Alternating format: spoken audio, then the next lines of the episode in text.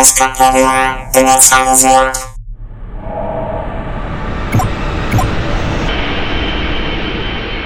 Hauptprotokoll URL.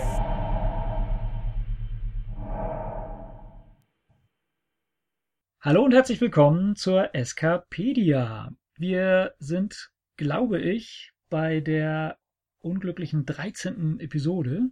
Uh, ich hoffe, die bringt nicht Unglück, sodass die Aufnahme vielleicht daneben geht, aber naja, egal. Ich quatsch schon wieder zu viel. Ich bin Roland und bei mir ist wie immer Robert, hallo. Hallo Robert. Wobei, zu viel kann ich bei dieser Folge gar nicht quatschen, weil ich glaube, ich werde eventuell wieder den Löwenanteil dieser Sendung übernehmen. Mal schauen. Es geht nämlich erneut um Perirodan. Genau, aber diesmal kann ich tatsächlich auch ein bisschen was dazu sagen, äh, ja. weil ich mich ja fortgebildet habe nach unserer letzten Sendung. Oha, oha. Da bin ich sehr gespannt drauf.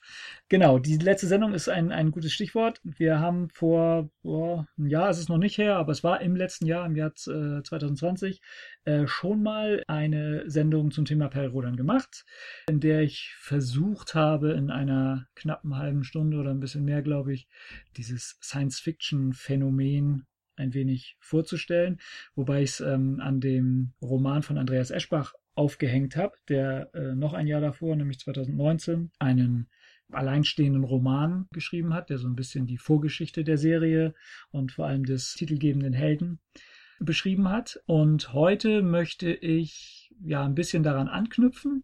Aufhänger soll aber so ein bisschen äh, das Jubeljahr sein, in dem wir uns befinden. Wir feiern in diesem Jahr nämlich 60 Jahre Perrodern.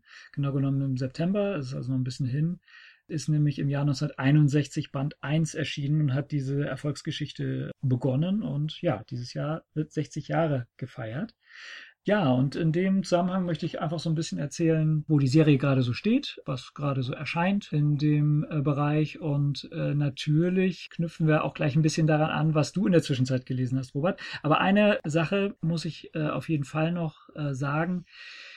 Ich habe nämlich bei der letzten Sendung gesagt, dass ich wohl vermutlich nicht mehr als richtiger regulärer Leser in die Erstauflage einsteigen werde, hatte ich so angenommen. Ich hatte da ja auch schon den Band 3000, der damals noch schon ja nicht mehr ganz aktuell war, aber in dem Jahr erschienen ist, gelesen und ein paar Hefte aus diesem Handlungszyklus gelesen, aber eben nicht alle und bin dann wieder so ein bisschen rausgerutscht aus der Erstauflage und hatte dann, äh, als wir die Sendung damals aufgenommen haben, gesagt, ja, so richtig einsteigen wie damals, als ich so richtiger Fan war, das hatte ich in der Sendung ja auch beschrieben, werde ich wohl nicht mehr. Spoiler oder nicht Spoiler, aber ähm, ich habe damals falsch gelegen, muss ich ganz ehrlich sagen. Ich bin nämlich jetzt wieder voll drin. Ich hänge, glaube ich, zum Zeitpunkt dieser Aufnahme nur ein oder zwei Hefte hinter der Erstauflage zurück. Aber das ähm, ist fast gar nichts. Also ich habe seit Band, oh, ich weiß gar nicht, 3090 oder so, wieder jede Woche jedes Heft gelesen und bin voll drin. Respekt, Respekt. Ja, ich weiß auch nicht, was in der Zwischenzeit passiert ist, aber irgendwie hat es mich wieder voll gepackt. Vielleicht war es auch das Jubiläumsjahr. Wir werden sehen. Aber kommen wir erstmal zu dir. Ja. Ich hatte ja, wie gesagt, in der letzten Sendung diesen Eschbach-Roman vorgestellt und du hattest Interesse bekundet, ihn auch zu lesen. Wie ich weiß, hast du ihn inzwischen gelesen. Und jetzt bin ich natürlich hochgespannt darauf, wie er dir denn gefallen hat. Erzähl doch mal. Ja, also erstmal nochmal kurze Zusammenfassung. Also wie gesagt, ich kannte Perry Rodan nur vom Namen. Ich glaube, ich hatte als Teenager mal ein Heft in der Hand oder so. Und nach der Sendung habe ich tatsächlich gesagt, okay, also wenn du so von dem Eschbach-Roman so schwärmst, werde ich tatsächlich auch mal reingucken. Also auch, weil das, glaube ich, ein guter Anfangspunkt ist, einfach so mal die Vorgeschichte des Helden zu, zu lesen. Und ich muss sagen, es hat mir wirklich Spaß gemacht. Erstmal muss man sagen, es ist ein riesen Schinken, ne? also sehr umfangreich, aber das ist mhm. ja bei Peri Rodan ja nicht ungewöhnlich, ja, würde ich jetzt Umfang mal so sagen. ist quasi der zweite Vorname. Äh. Genau, genau, genau. Es ist irgendwie genreprägend, das, also das irgendwie, das, das, das gehört mit dazu.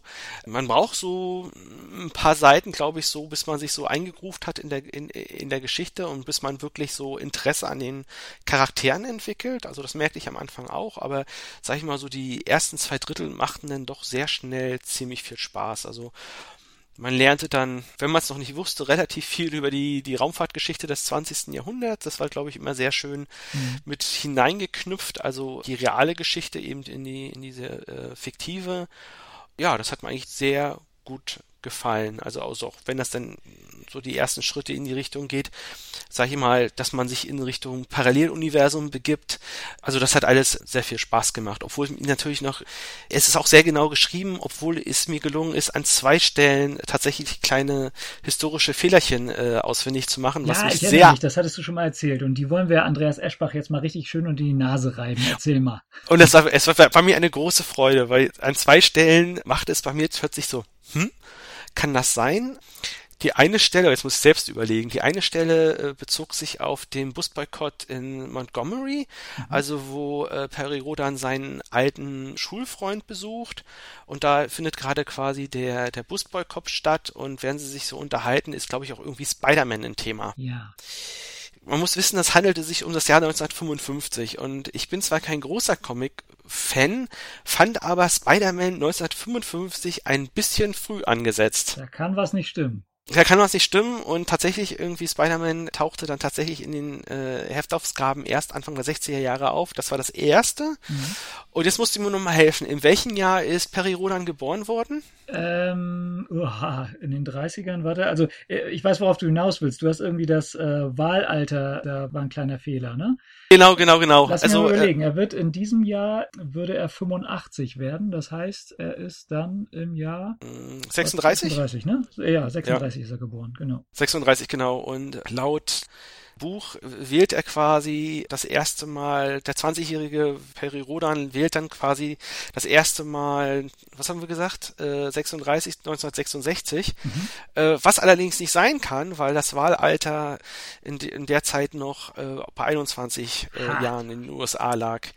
Das wurde quasi erst mit dem 26. Zusatzartikel 1971 aufgelöst. Und ich bedanke mich sehr bei Professor Detlef Juncker äh, von der Universität Heidelberg, bei dem ich amerikanische Geschichte hatte, dass man, dass man eine Ikone, der war früher am Deutsch-Historischen Institut, glaube ich, im, in Washington, äh, ein sehr netter Zeitgenosse und äh, da hat man solche Sachen gelernt oder zumindestens äh, irgendwie so rudimentär abgespeichert im, im Kleinhirn.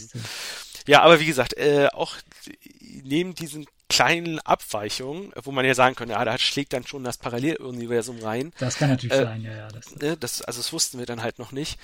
Macht das wirklich sehr viel äh, Spaß zu lesen. Also äh, der Schreibstil ist natürlich absolut professionell. Ne? Ja. Also das ist, da wird alles ordentlich abgespult und das macht alles irgendwie wie, wie, oder ergibt alles Sinn und es macht auch wirklich viel Spaß zum, zum Lesen und das hat mir auch wirklich wirklich Spaß gemacht. Ich finde, er wird ein bisschen schwächer im letzten Drittel. Mhm. Also diese wirkliche Hinführung zum späteren Charakter. Also ich glaube, wir spoilern jetzt nicht. Äh, wenn wir jetzt sagen, ähm, irgendwann äh, landet man auf dem Mond, findet Leute einer fremden Zivilisation und mit der Technik von da macht man sich zurück auf die Erde und ja. Begründet quasi eine neues, eine neue Weltmacht auf der, auf der Erde. Das war dann doch schon etwas sehr schwierig diesen Übergang ja, ernst zu nehmen. Aber wie gesagt, das hat eben auch mit, mit dem Ursprungsmaterial zu tun, behaupte ich jetzt mal. Also wirklich so. Das ist die Vorlage, da musste er sich natürlich dran halten. Genau, also wie gesagt, dann irgendwie so zum 50er Jahre Chauvinismus. Der alte Militär weiß am besten, wie man, wie man so eine, wie man die Welt führt, äh. Effizienz mhm. und äh, technisch versiert da kommst halt nicht raus aus der Geschichte, ne? Also das, das konnte er sich nicht raus. genau, also das konnte er sich jetzt auch nicht umschreiben. Also das kann man ihm jetzt auch nicht, ne? Aber es wirkte schon so ein bisschen holter die Polter und eigentlich wie so zwei Bücher in einem. Ja. Man hatte sich dann irgendwann dran gewöhnt und es war dann auch interessant. Ich glaube, äh, man lernt dann auch wirklich viel Grundlagen von diesem Universum mhm. und tatsächlich fehlte mir so ein bisschen Anschlussstoff. Also ich fand es dann wirklich auch so interessant, dass ich sage, also so grundsätzlich würde ich, würde es mich schon interessieren, wie das weitergeht, aber ich habe jetzt auch nicht so Bock, jetzt irgendwie 3000 Hefte zu lesen. Da hätte ich eventuell ja. was für dich. Ja, dann empfehlen Sie mal. Empfehlen ja. Sie mal. Also erstmal bin ich sehr begeistert äh, von der Erkenntnis, dass dieser Roman offenbar auch für Neuleser und Neueinsteiger oder völlig von Perrodan unbefleckte äh, Leserinnen und Leser funktioniert. Das finde ich sehr schön, weil ich ihn natürlich aus der Sicht des Altlesers, der fast alles schon kennt und vor allem die, die Ursprungsgeschichte kennt, gelesen habe und äh, er für mich sehr gut funktioniert hat. Deswegen finde ich es mhm. sehr schön zu sehen, dass es eben auch für dich gut funktioniert hat.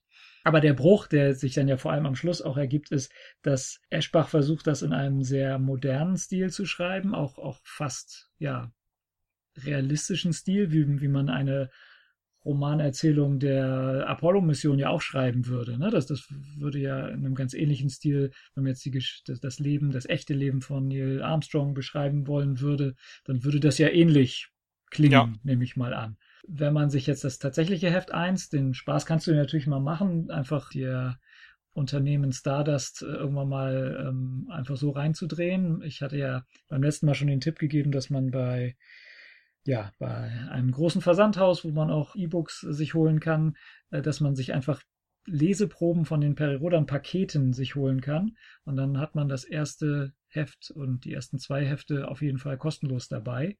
Also mit diesem Trick könntest du zum Beispiel Band 1 einfach mal irgendwann mal aus Spaß lesen. Ja. Da wirst du natürlich sehen, dass der Schreibstil da ein völlig anderer ist. Ne? Allein weil er halt 60 Jahre alt ist, weil er natürlich im Rahmen einer Romanheftserie verfasst wurde. Deswegen ist das ein ganz anderer Stil, zu dem vielleicht diese Geschichte, die da beschrieben wird, auch ein bisschen besser passt. Insofern ist dieser Bruch auch irgendwie verständlich, den du da beschrieben hast.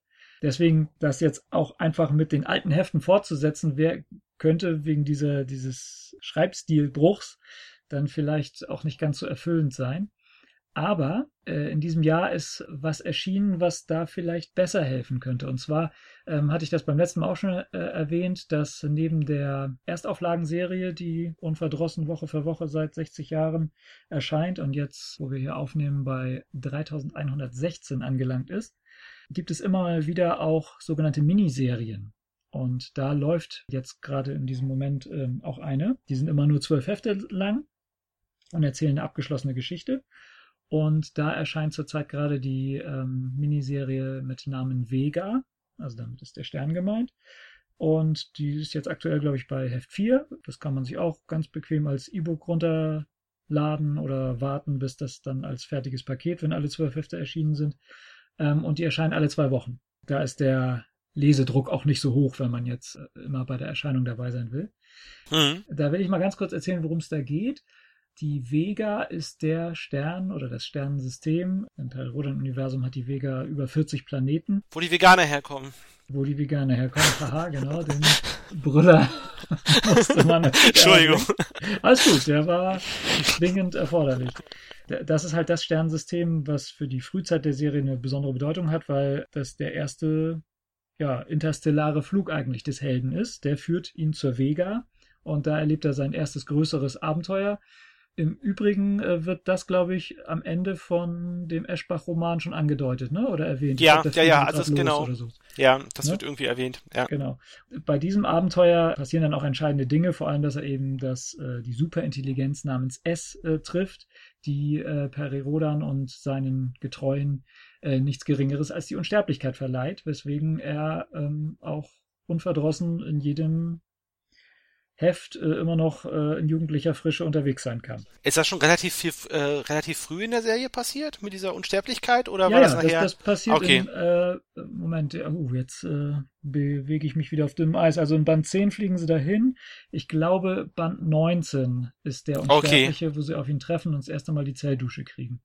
Also okay, also haben sie da tatsächlich schon rechtzeitig, also nicht wie bei Doctor Who, wo man sich dann am Ende überlegen musste, wie machen wir das jetzt weiter, sondern schon nee. relativ früh die Grundlagen dafür gelegt, dass man sagt, okay, man kann das hier mal ja, ja, die 300, ja, ja, 300 ist, Hefte durchziehen und in Wirklichkeit waren es dann, ja, okay.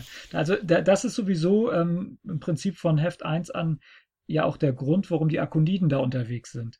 Die suchen nämlich auch die Welt des ewigen Lebens, weil es da so eine äh, Legende bei denen gibt, also die Außerirdischen, die auf dem Mond abgestürzt sind, die suchen die ohnehin und sind deswegen auch in der Gegend da von äh, unserer Milchstraße. Die Vega ist ja nur bummelige 27, glaube ich, Lichtjahre entfernt, was in den Maßstäben natürlich äh, die Nachbarschaft ist. Ja, genau, aber ich, ähm, auf die Gefahren, mich zu verzetteln, äh, ich kehre wieder zurück zu der... Entschuldige. Nee, nee, alles gut. Es ist mir geradezu eine Freude, äh, im Perirodan-Universum abzuschweifen und ähm, mich da zu verlieren. Äh, da übrigens ein, ein guter Tipp, wenn man einfach mal so ein bisschen sich über die Inhalte und so äh, austauschen will. Es gibt eine hervorragende Wikipedia zum Thema, die dann naheliegenderweise Peripedia heißt die auch sehr gut gepflegt und aktuell gehalten wird. Das ist ein Rabbit Hole, da kann man sich verlieren und da sind Handyspiele gar nichts dagegen, um auf unsere letzte Sendung noch einmal hinzuweisen. aber zur Miniserie Vega. Die Vega ist, wie gesagt, von, von großer Bedeutung und äh, die Miniserie spielt ungefähr zur aktuellen Handlungszeit oder so ein bisschen davor. Man muss wissen, dass der Handlungszyklus, der von Band 3000 bis 3099 gegangen ist, der war dann da beendet. Also das ist meistens so, dass über 100 Hefte immer so eine Geschichte erzählt wird, die einigermaßen in sich abgeschlossen wird. Und dann gibt es meistens einen kleinen Zeitsprung. Das war hier auch so, sogar von mehreren hundert Jahren, glaube ich, 200 Jahre oder so, ich weiß gar nicht mehr. Und äh, mit 3100 geht es jetzt aktuell weiter. Und in diesem, dieser Zeitlücke, in diesem Zeitsprung zwischen den Handlungszyklen spielt jetzt äh, Vega. Der Aufhänger ist eigentlich recht unspektakulär. Per Rodan und sein bester Kumpel oder zwei von seinen besten Freunden fliegen dort mal wieder hin zu so einer Art Staatsbesuch. Irgendwie hat's da, gibt es da einen neuen Herrscher bei den äh, Pharaonen, wie die Bewohner der Vega heißen.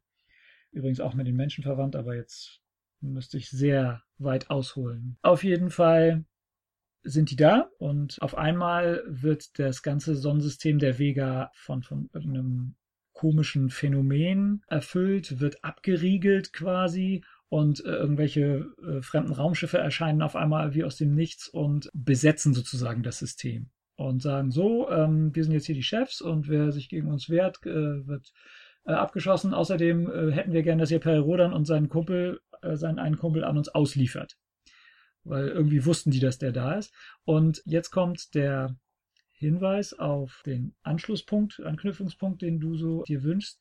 Auf einmal erscheint auch ein alter Raumjäger, ein 3000 Jahre alter Raumjäger in diesem Vega-System, der offensichtlich aus terranischer Produktion ist. Tatsächlich sind es sogar zwei Raumjäger, aber nur in einem ist noch eine lebendige Person.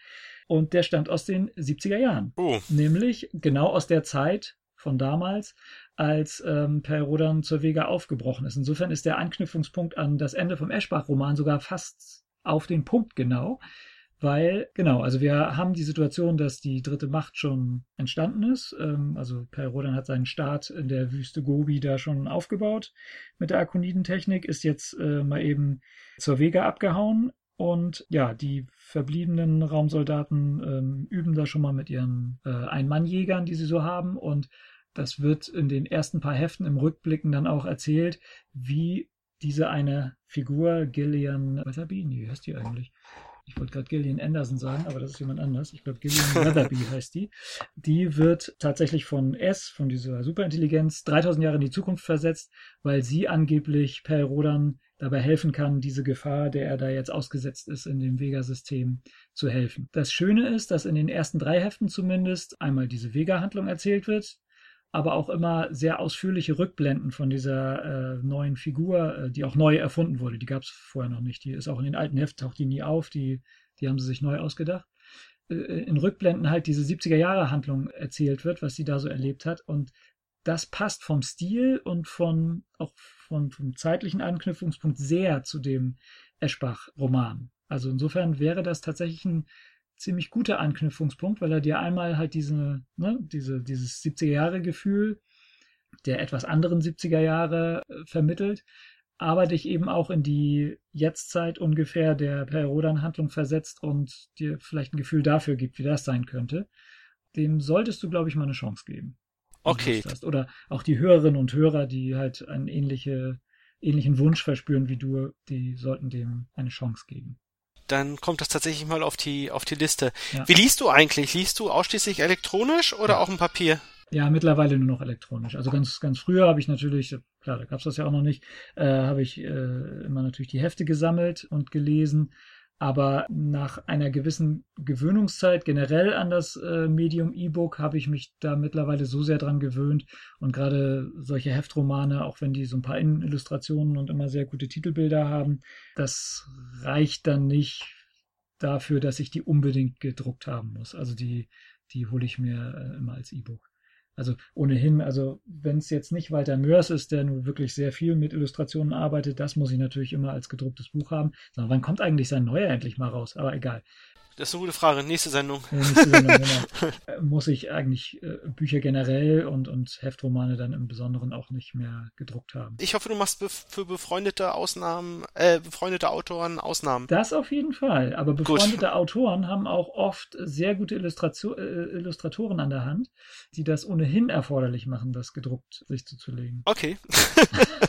Aber jetzt äh, sind wir so sehr im Insider-Geschäft hier Genau, also zurück in die Zukunft. Zurück in die Zukunft, genau.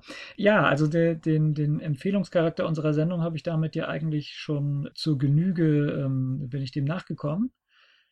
Die Frage wäre jetzt, ob ich, ob es sich noch lohnt, jetzt noch viel über die Erstauflage zu erzählen, wie die aktuell ist. Ich glaube, das würde ich auf ein anderes Mal verschieben, weil ich könnte mir vorstellen, dass ich ähm, häufiger den Wunsch verspüre, über meine erneute Lieblings-Science-Fiction-Serie ähm, zu plaudern. Eine Sache möchte ich allerdings noch erwähnen, auf jeden Fall noch erwähnen, weil ich die nämlich beim letzten Mal komplett vergessen habe, die in diesem Jahr auch äh, aus Jubiläumsgründen wichtig ist und dir vielleicht, für dich vielleicht auch ein bisschen interessant ist, nämlich es gibt neben der Hauptheftserie, also der Erstauflage, diesen Miniserien, die immer mal auftauchen und den Silberbänden, die ich beim letzten Mal ja auch erwähnt habe, die äh, die Hefte immer zusammenfassen in, in, in Buchform. Gibt es auch seit, und das ist das Jubiläum dieses Jahr, exakt zehn Jahren, die äh, Serie Periroda Neo. Da wurde nämlich das gemacht vor zehn Jahren, was in Superhelden-Comic-Reihen ständig passiert und was äh, bei äh, Battlestar Galactica zum Beispiel sehr gut funktioniert hat, nämlich ein, ein Reboot der Serie. Sie haben, also jetzt genau vor zehn Jahren, äh, 2011, war das einen neuen Band 1 von Per Rodan rausgebracht und die Geschichte komplett neu erzählt. Das hat mich damals ziemlich interessiert. Da war ich ja, also vor zehn Jahren habe ich Per Rodan ja schon lange hinter mir gelassen und da lange gar nichts mehr von gelesen und hatte immer nur mal so gelinst, was da so passiert. Und das hat mich interessiert. Leider hat mir der erste Band nicht so gut gefallen. Deswegen bin ich da nicht dabei geblieben. Mhm. Aber was ich so höre, scheint das auch nicht schlecht zu sein. Aber da machen sie nämlich genau den Versuch, die Serie oder die, die grobe Handlung der Serie in einem etwas neueren Gewand zu erzählen. Da ist es auch so, dass das eben nicht in den 60er Jahren passiert, sondern sie haben das, äh, ich glaube, Auftakt sind, glaube ich, die 2030er oder so. Also es ist sogar aus jetziger Zeit noch in der Zukunft. Und da ist es dann halt nicht die erste Landung auf dem Mond, sondern die Amerikaner kehren aus einem bestimmten Grund zurück auf den Mond und finden dann da die Akoniden. Vieles soll wohl recht ähnlich sein, aber äh, vieles ist auch deutlich anders. Und ähm, jetzt gerade haben sie, der Erscheinungsrhythmus ist da ein bisschen anders, haben sie Band äh, 250 immerhin schon erreicht, was recht besonders ist, weil, wenn ich mich richtig erinnere, haben die das damals erstmal nur so für acht Hefte geplant, ob das überhaupt funktionieren kann. Und dafür hat das wohl recht gut funktioniert und wie gesagt, sind schon seit zehn Jahren am, am Start. Vielleicht wäre das ja was für dich, nur hat das dann halt nichts so mit dem Eschbach-Roman zu tun. Ne? Das ist halt wirklich ja. ein kompletter Neustart, weil damals viele Fans in Sorge waren, dass jetzt ihre Hauptserie irgendwie verwässert oder verändert oder verfälscht wird. Äh, wurde damals von äh, den Autorinnen und Autoren und Redakteurinnen und Redakteuren hoch und heilig versprochen, dass diese Serie komplett losgelöst von der Hauptserie ist, da wird es auch nie Verknüpfungen oder Überschneidungen geben. Es wird nie behauptet, dass das eine ein Paralleluniversum von dem anderen sei oder so. Das ist wirklich komplett voneinander getrennt. ähm, ja, ja, da äh, haben sie großen Wert. Also da ist jetzt nicht so eine Idee wie bei beim Star Trek Reboot zum Beispiel, dass das irgendwie durch eine Zeitmanipulation entstanden wäre oder sowas. Also gar nicht. Ne? Sie haben wirklich ja. komplett gesagt, nein, das ist komplett was Neues. Am, am ehesten vielleicht mit, ja, mit Battlestar Galactica kann man das schon vergleichen. Das mhm. ist ja auch komplett neu erzählt. Also da müsste man schon viel Fantheorien, glaube ich, einbauen, um das, das zusammenzukriegen. ja. ja. Ich glaube, mit äh, Marvel, dem, äh, also dem Ultimate-Universum von, von den Marvel-Comics, kann man es vielleicht auch noch so ein bisschen vergleichen, die ja auch unabhängig von der Originalserie das alles nochmal neu erzählt haben. Hm. Auch wenn die mittlerweile verschmolzen sind, die Universen. Aber da, das ist wieder ein anderes Thema. Genau. Aber wie gesagt, das, das wäre auch noch eine Empfehlung, dass wenn, wenn jemand, der vor den über 3100 Bänden der originalen Perirodan Erstauflage etwas zurückschreckt, den interessieren vielleicht die 251 sind es, glaube ich, mittlerweile schon Bände der Perirodan Neo Serie. Hm. Ja, das ist doch mal ein guter Tipp. Ich pack da mal wieder ein bisschen was auf meinen zu, zum Lesen äh, Zettel. Ja. Das ist dann die Vorstube zum Ich hab's das gekauft und das kommt auf den Lesestapel, was dann schon physisch, verha physisch vorhanden ist oder elektronisch. Ja. ja. vielen Dank für deine Hinweise und ich bin schon gespannt auf unsere dritte Sendung zum Thema. Ja, die wird vermutlich relativ bald kommen, weil wie gesagt, über die Erstauflage habe ich jetzt äh, diesmal gar nicht gesprochen, die auch noch äh, im aktuellen Zyklus, naja, immerhin schon bei Band 16 ist. Aber da können wir vielleicht noch ein paar Hefte ins äh, Land gehen lassen, ehe ich so ein bisschen, vielleicht wenn 3150 rausgekommen ist, so bei der Halbzeit, da könnte ich vielleicht auch noch so ein bisschen erzählen. Rück, Rückblick und Ausblick oder so. Die letzten 2000 Hefte. genau, die fassen wir mal zusammen. Ja, also ich hatte ja schon beim letzten Mal gesagt, es, es gibt ja dezidiert mindestens zwei sind mir bekannt per Rodan Podcasts, auf die ich hier gerne auch nochmal hinweisen, äh, erneut hinweisen kann. Das ist einmal die dritte Macht heißt der eine und das radiofreies Erdrus heißt das andere, die sich natürlich sehr dezidiert Folge für Folge diesem Thema widmen. Da diese Empfehlung sage ich auch nochmal ausgesprochen. Da möge man sich äh, sehr gerne einschalten und lauschen, weil da geht es natürlich sehr viel detaillierter um mein wieder erwachtes Lieblingsthema. Genau, aber äh, wir bleiben in der Sache auch bei der Stange. Äh, und wenn es dann irgendwann mal wieder um die nächsten Picard-Staffeln geht, wird es dann irgendwann auch mal wieder um die nächsten Perioden-Zyklen gehen. Sehr schön. Und zwischendurch machen wir den neuen Mörs-Roman, falls er denn endlich kommt. Ich habe in der Zwischenzeit mal geguckt. Also er war für äh, die Insel der tausend Leuchttürme war ja. für 2020 angekündigt. Ja tja, das wird er nicht mehr schaffen, den rechtzeitig auf den Markt zu kriegen. Mhm. Äh, außer er schmeißt ihn irgendwie. ein bisschen helfen. Genau, durch irgendein so Zeitloch werfen. Aber Kollege Mörs mochte ja schon immer äh, tun, was er tun möchte. Das ist, mhm. glaube ich, er lebt den Traum eines freien Autoren, äh, dem die Verlage alles einfach abnehmen, was er denn produziert. Ja, aber ja, auch da bin ich gespannt. Es sei ihm gegönnt. Es sei ihm gegönnt. Und ja, vielen Dank für die Sendung und auf Wiederhören. Ja, Vielen Dank fürs Zuhören und bis zum nächsten Mal.